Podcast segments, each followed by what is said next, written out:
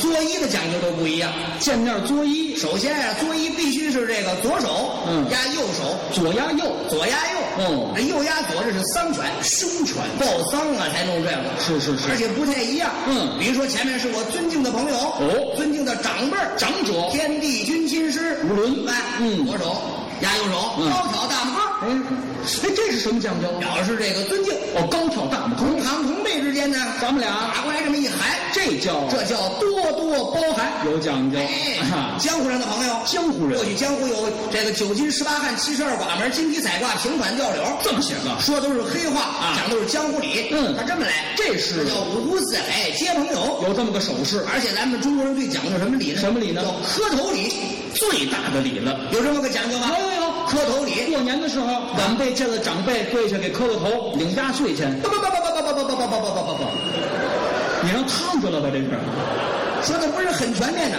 你们全面的说呀，过去这个同辈儿见面也磕头，同辈儿见面磕头，尤其是大年初一，年初一同辈儿见面也磕头。春节